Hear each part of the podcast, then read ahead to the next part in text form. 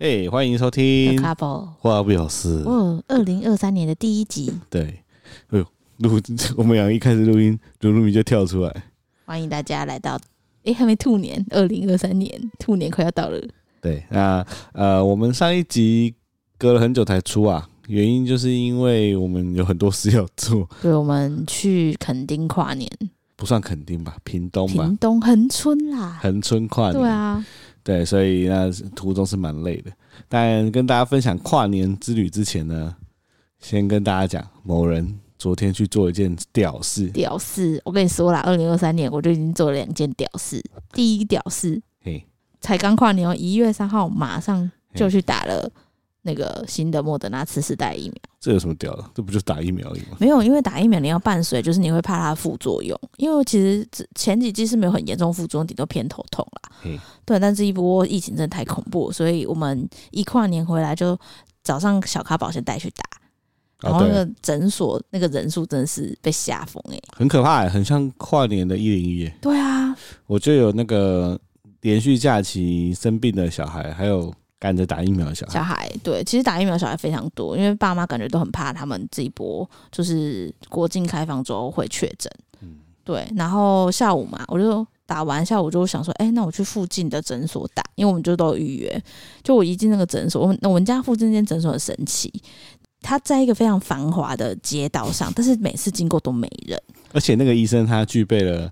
中西医的受欢迎的条件就是他是西医，但是他会先帮你把脉，对，所以这感觉其实是一个应该会厉害、很红的意思，对对对，但就是没有人会去。对，然后我们有去看过几次，就是药没有，好像没有没有什么，就是不会立即见效啦。对对，所以我就是想说，哎呀，方便嘛，那我就直接预约那间。我真的踏进去，我真的傻眼，我这是人生看到这间诊所最多人的一次，就每个位置都坐满。而且还有一堆人用站的，啊，都差不多年龄吗？就差不多，我猜应该都是六七十岁以上的阿阿伯跟阿欧巴桑。真的假的？对，就是大家都要去打疫苗。对，然后我就找一个位置坐下来，就是大家挤挤，好不容易有一个位置，我就坐下来，我这边观察大家。那我就发现里面分成就是两种人，就一种是等疫苗等的很不耐烦的。对，因为那个人真的太多，我这边等一小时才打到，我已经有预约了。你等一小时，我等一小时才打到。我靠！他不知道为什么很慢，然后就会有很多大安区的欧巴桑在那边争，就说什么：“小姐，为什么那么慢？真的打到我吗？”大安区的人都很凶，很凶。对，我这边看，然后再来就是也也有那种我觉得很好笑一个突发事件，就是他们很爱在诊所里面把手机开到最大声听政论节目。哎、欸，对，对，老人超爱哎，对，就是他们完全不会觉得这件事情打扰到别人，对，然后他们会开超大声，就有一个阿伯开非常大声，然后我就听到那个争论节目在骂蔡英文，然后我说哦，对，然后这时候呢，阿伯的手机突然铃铃声响了，就一个很怂的之类的声，他就接起来，就里面的就扩音，就说喂，整个诊所都听到，听到啊，都听到啊，整个扩音就说喂，然后阿伯就说喂喂，你是谁啊？他是一个老，有点山东腔的。你是谁啊？对吧？然后那个里面就说啊，我是玉龙贷款啦，先生，你最近有借贷的需求吗？然后那阿北已经很老了，他已经八十岁，他就说不用了。我已经八十岁，我已经用不到什么贷款了，就是你不要再浪费时间了。然后那个贷款小姐还很有礼貌说：“哦哦哦，好，对不起，对不起，那我先挂断。”我第一次听到那么有礼貌的贷款的小姐。哎、欸，所以之后如果有人打电话给我，我也可以用这招。可以，我已经八十岁了，我都已经要死了。还打给我，但因为那个阿贝他是按扩音，然后旁边的欧吉桑、欧巴桑全部都听到他在讲话，然后他挂完电话之后，旁边的欧吉桑跟我爸上报以赞许的眼神。为什么？因为他们就觉得他很他很厉害，厉害的啦。就是他就直接说不用了，我已经八十岁，我不需要贷款。对，他们就觉得、哦、他们就觉得很新奇，就是哎、欸，用这个方式回答的很回答的很霸气，然后他们觉得很好笑，是那个小姐还道歉。哦、那诊所里面这时候就充满一阵，就是哦，最近诈骗集团真的很兴盛嘞。对啊，什么？哦、我知道，就是大家其实。没什么话题好聊，但听到这个之后，大家突然都想要跟旁边的人聊诈骗集团、诈骗集团啊，然后最近真的接到很多贷款呢、欸，为什么啊？电话都是贷款呢、欸，什么之类的，反正大家开始聊，着呜，对，反正就是，我就打了打了疫苗，然后打，精彩的，对，蛮精彩，就田野观察。那打完疫苗呢，我就想说啊，因为最近智齿在痛，那我下午就想说，哎、欸，回来了，帮我打个电话，问一下就是智齿之神的诊所。如果大家想知道智齿之神诊所，你可以私讯我，因为我是听我已经两个朋友说，什么民生西路上面有一间，还是民生东路有一间非常厉害智齿之神的诊所。嗯。我想，然后听说很难打电话，有人打三百多通才打进去。我想说，哦，不然我就是真的。他留言，他评论就写说，我打了三百多通才打进去，终于让我预约到。然后我想说，哦，好吧，那只能说一点二十营业，那我一点十九的时候打打看。对，然后就一点十九的时候打，就就噔噔噔噔，然后就喂。我是玉龙借贷，不是，我 就说喂，什么叉叉诊所，然后就说，请问要拔牙吗？我就说哦，对，我要拔牙，就是我我要拔智齿，请问什么时候可以预约？他就说哦，你明天就可以来了啊。我说明天吗？幸福来的太突然。对，然后他就说对啊，明天明天早上跟下午都可以哦。我说天哪，那我身上那么冲去拔吗？但是因为我本来就是一个很冲的人，所以我就说他说哦好啊，那下午我去拔牙。对，我就直接约，而且我也没有指定医生，我都没有看评论。他就说好，那帮你约罗医生。那我就哦，好啊，完全没看。然后我就约好之后，后之后我就到晚上突然发现，等一下，我明天要拔智齿，拔智齿是一件很恐怖的事情吧？对啊，对啊。小时候最怕的就是拔牙齿，而且拔智齿是我的智齿是还没，它只露出来一点点，所以要割开那个肉。然后听说听我朋友讲，他们就是要在里面可能要把牙齿敲碎，啊对啊，然后再一个一个剪出来。我想说，看这是应该是那个很恐怖的牙手术，我竟然那么快就答应他了。那我就整一直抖，一直抖，一直抖，然后到隔天，我就早上去开一个会之后，我就跟我主管说，呃，我想我去拔智齿。他就说，啊，你多吃点啊，多喝点，想喝什么，帮我请你好了，你之后都不能喝了什么的。那我就，呃呃呃，就下午时间到了，我就鼓起勇气去那间智齿之神的诊所。哎、欸，很夸张哎，很多人哎、欸。在这中间，我想要先讲一下，其实我一直想要。安慰你，给你打气，真的吗？所以我就一直在找说什么拔智齿不会痛之类的，没有这种事啊。我就先上 PTT Google 一下智齿，就出来都是拔智齿好痛，拔智齿没有消肿怎么办？什么时候反正就是各式各样的问题，听起来就是拔智齿超恐怖，很恐怖，好不好？我觉得超恐怖的，但我我真的很怕痛，因为我真的真的看牙医，我真的我真的很恐惧这件事情。之前我们是有一集在谈牙医嘛。好像有对，然后就很恐惧，所以我其实进去之后，我就看到很多人都要拔牙，而且诊所里面很多人对，那各个年龄层都有，但是他们都是要来拔牙，因为每次进来人就说：“哎、欸，你出诊吗？是要来拔牙吗？”我说：“对。”然后那间诊所甚至已经 SOP 到，就是你进去就会，你如果要拔牙的话，就会有一个 SOP，就是你要先拍一张。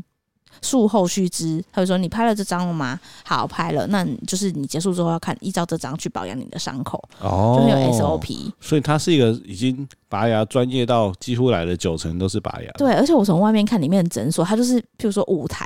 舞台机器好，舞台那个坐着的，然后每一台都有一个医生，然后他们像流水线一样，就是病人进去他就嗯嗯嗯嗯嗯嗯，然后出来，然后下一个病人进去嗯，好酷哦，超像流水线。拔牙工厂，对，拔牙工厂，然后我就很怕很怕，然后那个护士就先叫我去照 X 光嘛，然后照完之后没多久他就说好，某人你可以进来喽，我就哦好，我就我就到了最左边的位置上，然后我就我就因为我在去之前我就 Google 我才 Google 那间。诊所的评论，然后就是还是有一些负评，然后负评都说是叉叉医生可能不太温柔啊，或是就是拔的时候还是很痛啊什么的，我就我真的快要吓死了。对，那我就很好奇我的医生到底是什么样的人，我就坐在那边，然后医生很快就来了，那医生就是个看起来很酷的阿伯哦，然后他就说哦好，那我们来看一下你的牙齿，你今天是要拔哪一边？我就说我的那个附近诊所牙医跟我说我要拔右边，他说已经冒出来了，他说好，那我们看一下你右边的智齿。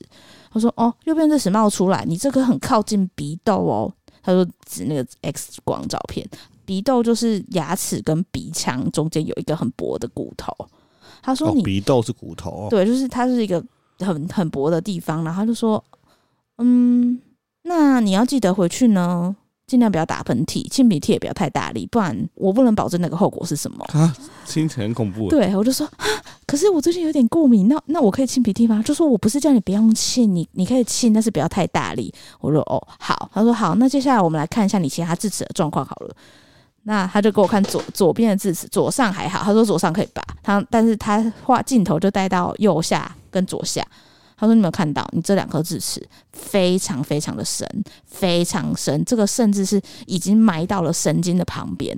我跟你说，这个我不能拔，这个我真的没办法进去大医院。”然后我说：“他就说，哦，你这个进去大医院可能也要进手术室哦，你这个可能会流很多血。”我说：“他就说，但是也没关系啊，你就跟他相安无事，除非他怎样，你再拔他。我说，哦，对，然后他就解说完之后，他就说，好，那我们要准备开始喽。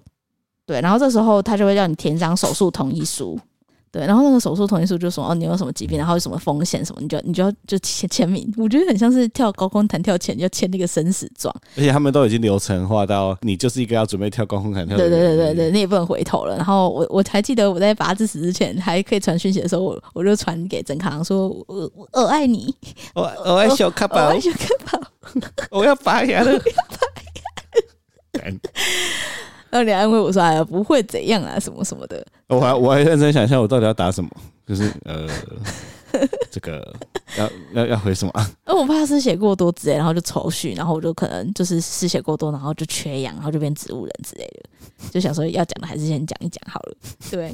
然后他们就开始准备嘛，然后那个诊所应该是每个拔，我不确定是不是拔智齿的诊所都会，他会问你要不要塞那个胶原蛋白。会，我上网查，每一家都会。对对对，然后你就要另外自费加钱。自费的。对，然后这间的胶原蛋白是三千五，然后我那时候看到这个费用，我就觉得 whatever，只要能救我的命，多少钱我都付。那 也不是在救命的吧？那个应该是帮助你的复原更快的吧 之类的，反正就是我不想让那个痛持续太久。你可以给我什么，我都买，我都买。我就什么打勾打勾打勾，然后打勾完之后，那个护士就就说：“哦，这个要塞哦。”然后医生说：“哦，要塞哦，好。”就是他们在讲胶原蛋白。我说：“哦，好好好。”然后医生就说：“好。”我想要打麻醉了，你有什么话还想跟我说吗？我就说，医生，我我真的很怕痛。他就说，来这里的人都说他们很怕痛。我就说，那你可不可以把我麻的彻底一点？拜托，我求你。他就说，小姐莫急莫慌莫害怕。就说好啦，弄完了打麻醉了。然后我在网络上看到他们通常打三针，但他好像打给我打五针。要打在哪？打在那个啊，就是我要把它右后嘛，打在那个肉上面，牙龈上。对啊。是吧？对啊，牙龈上，牙龈上应该吧，反正就肉里面，这我还可以忍受，就是你深呼吸，这是可以忍受的。对，因为它的那个针很细，蛮细的，所以插进去你就觉得酸了，酸痛。对，然后就打打打打打。对，然后根据我的经验呢，之前看牙医经验，打完之后呢，牙医是应该会悄悄悄悄看说，哎，你还有感觉吗？或者他按一下你的牙龈呢？对对对，但这个医生没有，他就直接开始。啊，对啊，他打完之后。这中间的时间在干嘛？因为只有一分钟还两分钟而已，很短。所以那个时间是你就躺在那边等一下。对啊，他就说好，打完就说好，你休息一下。我就想说，哎、欸，麻醉药发作可能要五分钟之类，但我觉得我的体感只有两分钟之类的。他就，突然就说开始了。对，好好好，那我们要开始哦。我说哦好，就是他就开始瞧我的那个姿势。他说好，小姐你头往左一点。好，那我要开始就是手术了。我他有放什么扩嘴器之类的？嗯，好像没有，他就帮我嘴巴张开，对，然后就有一个护士拿应该是吸血的机器在旁边一直吸，然后就就因为我们去牙医也会有嘛，就对对对对对对，吸口水的那个。对，那其实到这边，哎呀，你都看不到，我都看不到。哦，你脸上是盖着布的，我是盖着布的，我看不到啊，我看不到啊。你的眼睛是被盖住，是被盖住的啊。是啊，对啊，就完全看不到啊。然后他就开始在我的牙齿那边，我就想说，我应该会感受到我的肉被切开吧，但没有。我说嗯，他就没有开始搅动。我说我我我没有感觉，没有感觉，完全没感觉。然后你也不知道他在干嘛，我不知道他在干嘛，他就搅动。他就唯一我一个比较有感觉的，他就好像把那个牙齿，好像他就很用力这边搅动，我觉得好像是就是要把它搅出来，还是切开之类的。然后他突然就说：“嗯，好，小姐，那我现在要要用那个不知道是锤子还是什么，他就说会有一些震动。然后如果你不舒服，他跟我讲。然后他就。”很像雷神一样，他就拿了一个东西固定住之后，就很像拿锤子这样抖。哦，我以前拔牙也有，它就是它有个东西卡住之后，然后就像是咚咚咚咚咚，对不对？锤子，对对对，然后就抖了一下，然后我就，然后就说你还 OK 吗？我就想说，哎，还可以，其实没有痛，就是抖头抖一下，我说震而已，震一下，对。然后我就说，哦，还可以。他说好，那我们再来一下。然后他就抖抖抖，他说好，小姐拔完了。我说 什么？拔完了？才过了？不到五分钟吧，很强哎、欸。他说：“好，我们拔完了，那我们先要缝合喽。”我说：“嗯，因为那个护士，我进进去之前很紧张，我就说：‘请问手术大概要多久？’他说：‘大概就十五到二十分钟吧。’他根本不到，他跟我五分钟就拔完了。因为可能他也不知道你的牙齿到底什么状况，所以他就给一个最 safe 的时间。对啊，对啊，对啊。然后他就拔完，然后拔完之后他，他他还说：‘来，你来看看你的牙齿。’我就看我一颗很很美的牙齿被举起来。他就说：‘来，你牙齿是完整的哦，而且你鼻窦也没事。’我就很想给他拍手。哎、欸，我在想，十五二十分钟应该是那种他没有办法整颗拔出来的。有可能，所以他把它先震碎，对对对，然后再一个个剪出来，我觉得有可能就要很久，对对不对？对，但你那个是直接嘣一颗拔出来，对对，他就帮我直接拔出来，然后我就我就很惊讶，我想说怎么会这么快？我真的非常震惊，我想说拔智齿不是应该是人生的关卡，跟生小孩一样吗？就没有五分钟。然后他就帮我塞胶原蛋白，就帮我说，呃，就跟我说一些哦要注意的事情。然后我就说好，你可以起来了。我就起来，我就发生什么事？发生什么事？因为 我的脸那时候也没肿。对啊，对啊，你回家的时候我看到时候，看你脸完全没变啊，怎么跟我的拔智齿的朋友都不一样？对啊，我想说，哎，该不会真的是智齿之神的威力，啊？真的是 The God of 智齿。Yes。总之呢，就付完钱之后，我就离开了嘛。然后，然后就就开始规律的吃止痛药跟抗生素。就是你回来的那一天呐，啊。你的脸完全没变就算了，你还一直疯狂的跟我聊天。我想说，怎么会有一个人拔完智齿还可以聊讲怎么这么多话？其实拔完智齿是可以聊天，因为很好笑是那个医生原本在我智齿的地方塞了一个很厚的纱布，然后就他就我就咬住，然后我就咬很大力，嘿，然后我就开始呜呜呜，是不是？护士说你要约什么时候？我就说呜呜呜呜外呜，然后护士说你可以讲话，你知道吗？我就说哦。需要礼拜一，我才发现我可以讲话，对吧？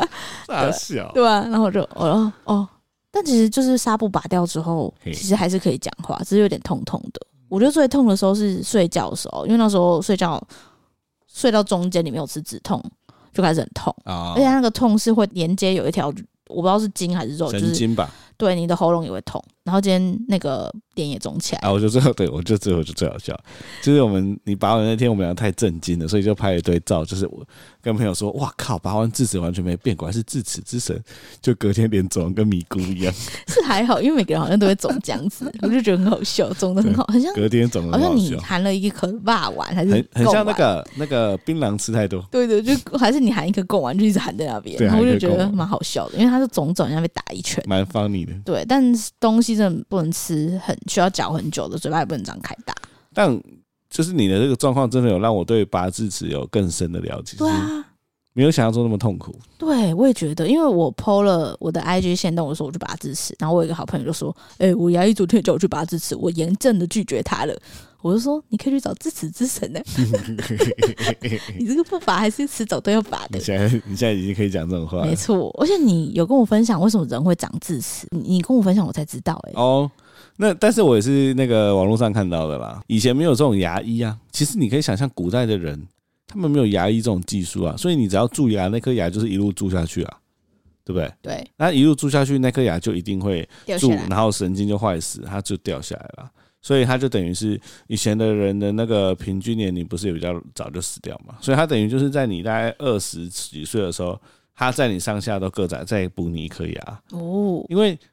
他也会补后面不补前面，原因是因为我们的那个前排的牙齿其实是美观，还有啃东西才会用到牙齿，主要在咬的都是臼齿啊，哦，所以他就补臼齿，太神奇了，所以我觉得蛮神奇的，所以我才说没有臼齿人啊，没有智齿人是进化过人类。哎，我真的有朋友没有智齿，哎，他就照他真的没有哦，对，或是有些人就埋在里面不会出来，对对对对对，但有有也是有人就完全没有智齿，蛮苦的，嗯。所以跟大家分享我的拔智齿的经验，终于度过了人生的一关，在二零二三年一开始度过了两关。哎、欸，我甚至已经没有印象，我有我被拔牙齿的，应该是很小吧？戴牙套的时候，以以前我唯一有印象就是大概是国小吧，然后就是说要拔牙齿，啊，就坐在车上，然后外面在下雨，然后我就看着玻璃，看着那个雨滴打在玻璃上面，然后看着那个路离那个牙医越来越近。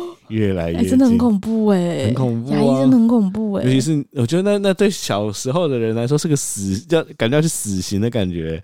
你进到里面躺在上面，你会有一种万念俱灰的感觉。那他也是说啊，那我们就数到三，最怕就是一、二、三，好嘞，再数到十哦。一，你会觉得你的叫到都没力，真的。对啊，所以我小时候也是超怕拔牙齿。你知道现在发展很前进，因为像那个卡宝，他其实要看他要涂绿嘛，然后他之后也要定期检查。你知道小朋友去看牙医是非常不容易的一件事情，所以其实有现在有专门的儿童牙科，而且现在甚至是发展到我看到有，那个有 KOL 就是网红，他的小孩去那种牙医诊所，是他给你吸一个一种可以放松的东西，我忘记是什么气了，给小孩放松。对，他就吸一种气让你镇定。这么酷，然后他就可以边洗，然后边帮你处理牙齿。但但我觉得那应该是非常紧急的，要处理牙齿没有没有没有没有，平常就可以，平常就可以。这么神奇？因为如果你不这样做，遇到比较激动的小孩是。他可能会受伤，因为他、哦啊、他可能是两个牙柱，一个牙是全牙全牙齿，然后小孩一直爆哭，其实他会受伤。带猫去看医生一样。对，所以其实大家就会说，儿童牙医好的就很难预约，因为就要看他们对小朋友的方式是怎么样。因为有的很厉害，是他会哄小朋友。然后他给他吃糖果啊，贴贴纸什么。但是如果真的遇到很就是很难处理的，就只能无人道压制。对啊，对啊。我觉得医生去看病的医生也多少都会知道怎么哄小孩。那小孩怕你就是怕你怕你，对啊。然后他也不知道你在干嘛，所以你光弄他喉咙，怎么他就哭了。对啊，我觉得小咖宝应该惨惨了，他应该差不多要吐绿，他一岁要吐绿，其实已经延后了，嗯、所以我也不知道之后就是如果他真吐绿，再跟大家分享那个恐怖的过程。感觉就很恐怖，我那么怕牙医，光拔牙就聊二十分钟，看 超屌，真的，哦，对啊，Oh my god，哎，不错不错，这也是我就是难得可以这么近距离的感受一下拔智齿这件事情，很恐怖哎，你可以去体验一下那个流水线般的智齿之神的诊所，但你那个肿脸真的太，因为有一个那个哈，那个智齿之神诊所里面有一个美若天仙的医师，因为大家评价都是他。那我想去拔熊医师，那我想去，反正也不知道哪一间，反正就是熊医师。然后大家就说熊医师真是人美又善良，什么很温柔什么。哎、欸，坦白说，如果我今天去拔智齿，我说我要拔牙齿，然后走出来是个正到翻掉的女医师，这样，我觉得对我的把我的牙齿都拔掉吧，我整口的牙齿都给你拔。应该说，对我这个人内心的信心来说是加分的，就是我会情不自禁的想要假装自己很坚强。我，是哦，对。就是我觉得那个那个感觉很微妙。假设今天走出来的是一个阿贝，那你就觉得说，干我不想拔啦这样。但是如果是个美美超正，就会觉得嗯，男子汉。因为我想到刚刚我们看的《单身级地狱》的第二季，我们之后也可以再聊。但这一季这么高目前还蛮好看的啦。对对，就是中间可以有一些看到男性因为出现了一个竞争者或者什么在心仪女生面前。感觉隔着萤幕会激起那个竞争心，竞争心，对对，所以我觉得，如如果牙医很正的话，我也会这样。真的哈，可以去试试看啊！加油，你可以拔。我说没事，但是去拔一下。对啊，预约一下，一个月后去拔一下。呃，那个我智齿长得没事啊，但我就想拔，就很帅，超无言。跟那你很帅，跟你是这样。我可能之后没事，可能说去去拔了个拔了拔个左边的智齿吧，拔一拔。因为他说我左边可以拔，我说哦，对啊，就是没事的话就拔一拔，看起来是没有很难的。对，那那个跨年啊，我直接跟大家聊一件事情就好。这是这算是我们第一次一起跟我爸出去玩吗？对啊，就是过过夜，过夜嘛。嗯嗯嗯。所以中间有非常多开车的时间，因为我们这次是去屏东嘛。哎，其实屏东是一个很有趣的地方，哎，就是你从台南到屏东，你感觉你体感听起来没有很远，其实开起来超远。嗯，因为屏东很长。对。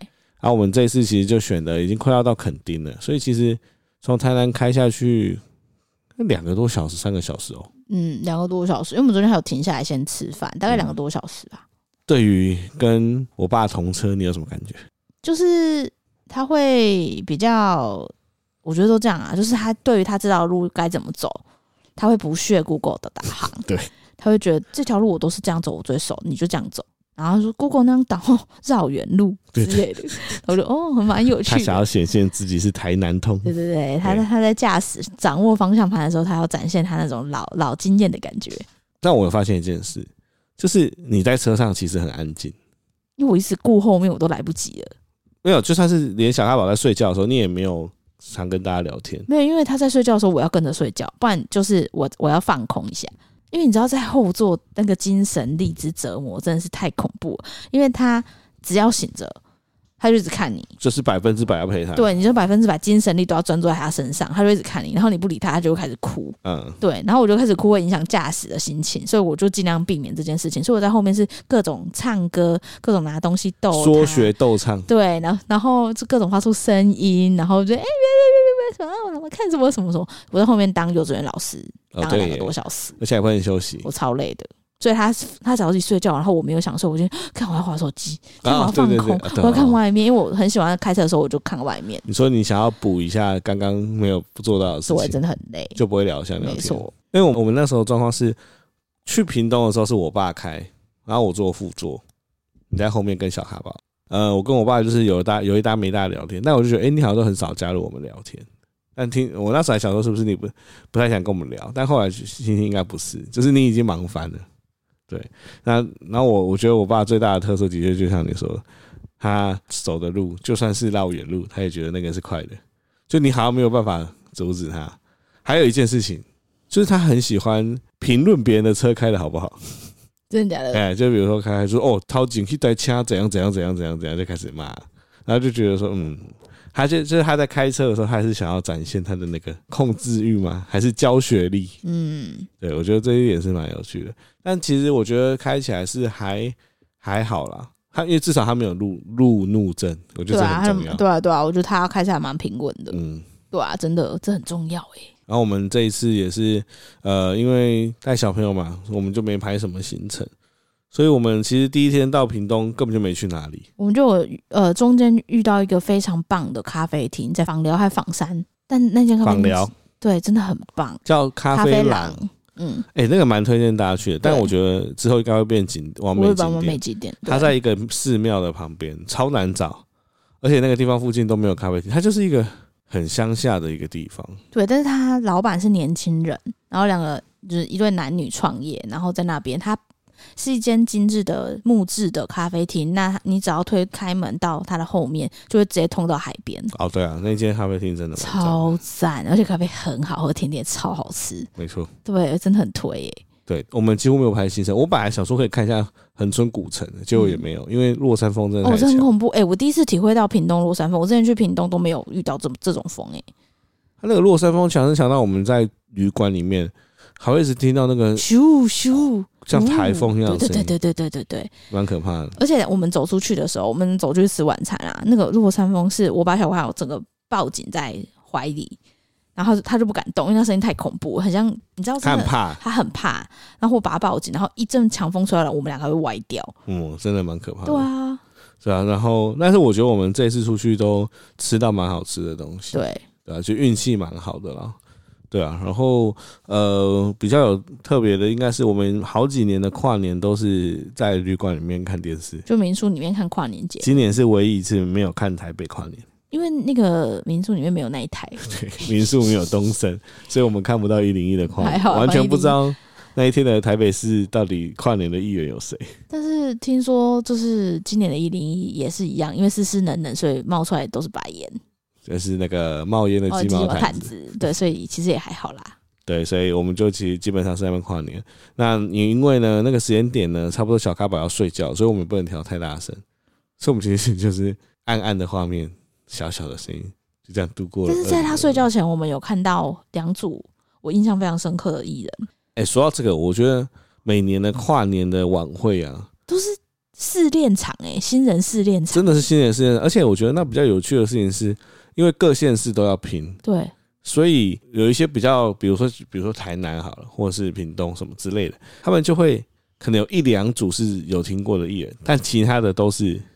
新人新到不行，或者是在地的艺人，所以就会有看到很多很特别的。今年我觉得最特别的，我们没有看到，真的假的？我后来找到什么？谁？徐怀钰。哎、欸，他不算，他算不错吧？他算知名艺人。我说最特别的、啊，因为徐怀钰，你知道，不知道有没有跟大家分享过？我小时候有两个女神，一个徐怀钰，一个范晓萱。嗯嗯，就徐怀钰，哎，然后她她保养保养超好，而且她唱现场哦，她唱跳唱现场，她唱妙妙妙。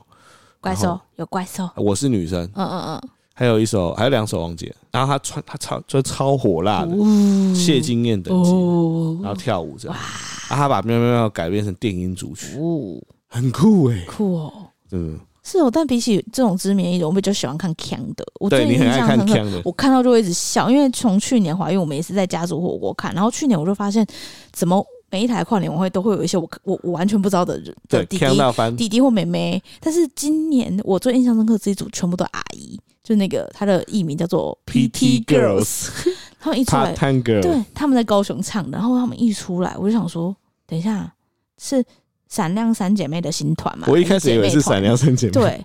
因为他们就是穿的很像闪闪亮三姐妹，然后长得也很像闪亮三姐妹。然后唱歌就是阿姨去 KTV 唱歌，完全一模一样。他们的主曲超怪，里面叫什么城里的月光把梦就这首，还有什么我愿变成童话里什么的。但重点是他们唱很久，然后唱到后面很明显感受到这些阿姨阿姨们没力了。对，但是阿姨们的身材非常好，然后就是非常的大，火辣长腿什么的。后来去查才知道。他们是一群八点档的女星，因为里面我唯一认识就是他们讲说白嘉琪，然后我知道白嘉琪是八点档的女星，而且比较偏乡土剧。我想说，等一下白嘉琪为什么会组女团？就是到底发生什么事情？真的很荒谬，真的很荒谬。而且那个现场就是有点像是把让高雄变成大型的那个牛肉厅的，而且那个镜头就带到下面的，就是一些年轻人，他们全部眼神眼神死，真的眼神是完全没有人想跟他们互动。而且是台上就说哇，然后画面过去大家就呃呃，对，就很明显眼神死。我说我靠，真的很厉害耶。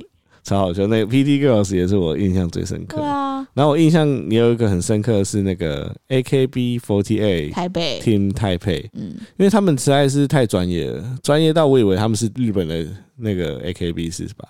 呃，那时看他说，哎、欸，台台湾有分团哦，而且他们训练有素，哎，十八个女生在台上跑来跑去，跑来跑去跳，很强哎，很强啊！他们跳舞的舞蹈动作，你就觉得他们真的是有练过。对啊，真的很明显。每年呢。每年我觉得最特别就是那种跨年都会有几组那种团体，是你从来没听过的团体，然后通常都唱的哩哩啦啦，然后也不知道他们在唱什么，也不知道他们在跳什么，然后就是那种女团啊，女团很多没听过的，然后但是那次那个 AKB48，就是你光在电视上看你就觉得他们哦，他们不一样，就是他们的那个舞蹈啊。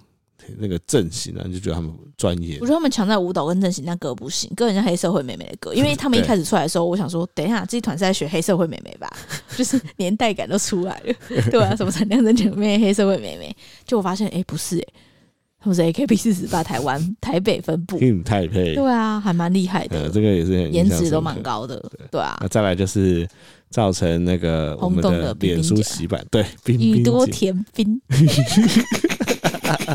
可惜我们没有看到现场。对啊，那你想听演歌版？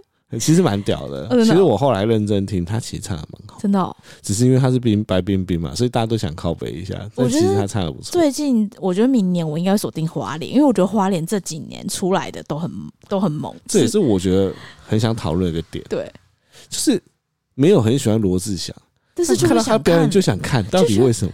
哎，去年我们超激动，他一出来，我那边一直转发现动，然后就说哇。香香，对我我就觉得这一点很奇怪，我不知道人性吧。就是我今天如果转到是蔡依林或者周杰伦，我好像都不会这么的对，这么的兴奋。对，那你看到是罗志祥，不知道为什么整个嗨起来。对，然后看到白冰冰唱《First Love》，就觉得天啊，冲突感太强了。对，就你会觉得很好笑，但那很锵，但是又觉得很好笑，很好看。对啊，所以我觉得我我仔细想一下，罗志祥应该是那种，就你会想说，哇，他虽然很专业。在疯狂耍帅，但他又吃创造这种反差感，就觉得说哇，想想哎，对啊，他他他是我们内心的一种反差，对。就是你这两件事情不太冲突，我也觉得你想笑他，但是他又很专业，对啊，就那种感觉。哎、欸，他跳，他去年我今天没看到，但是他去年真的跳槽好，去年跳槽，对，就是整整场高潮，哎，对，所以那个想想也是我们就是跨年的时候看到会很加分的人，对啊，真的很怪，我们对，我们那也不知道什么心态在看跨年晚会，尤其是你知道也没听过他几首歌，但如果是他唱什么精舞门，就想听，对对对对对对，对，幸福真的就想跟他一起跳，没错没错。那、啊、今年还有谁出来你觉得很惊艳的？今年吗？还有印象吗？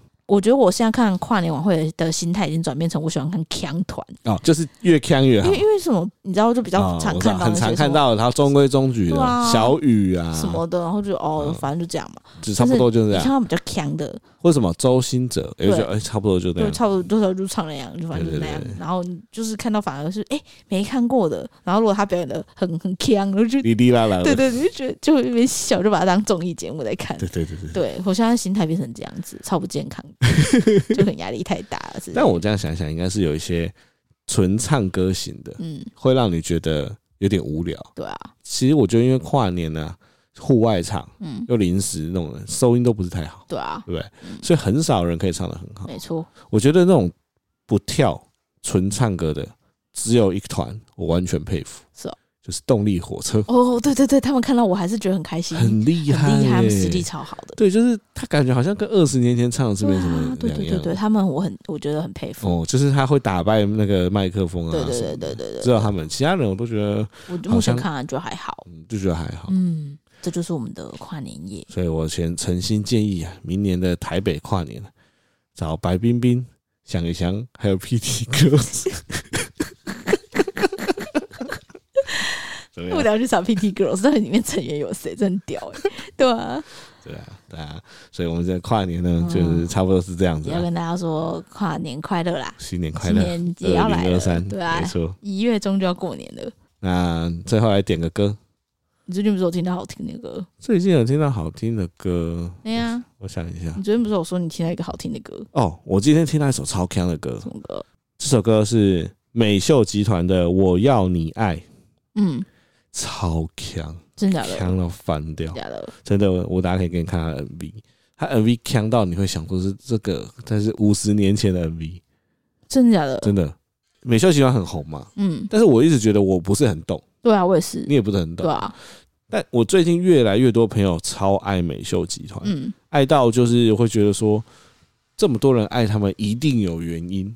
所以我今天就无聊的时候，我就去查了一下美秀集团的几首好听的歌，嗯，对，然后我就查到这首《我要你爱》，我就觉得哇，真假的，强到爆炸，好啊，可以点这首给大家听听看。对，所以就要推荐给大家美秀集团的《我要你爱》，就这样啦，拜拜，拜拜。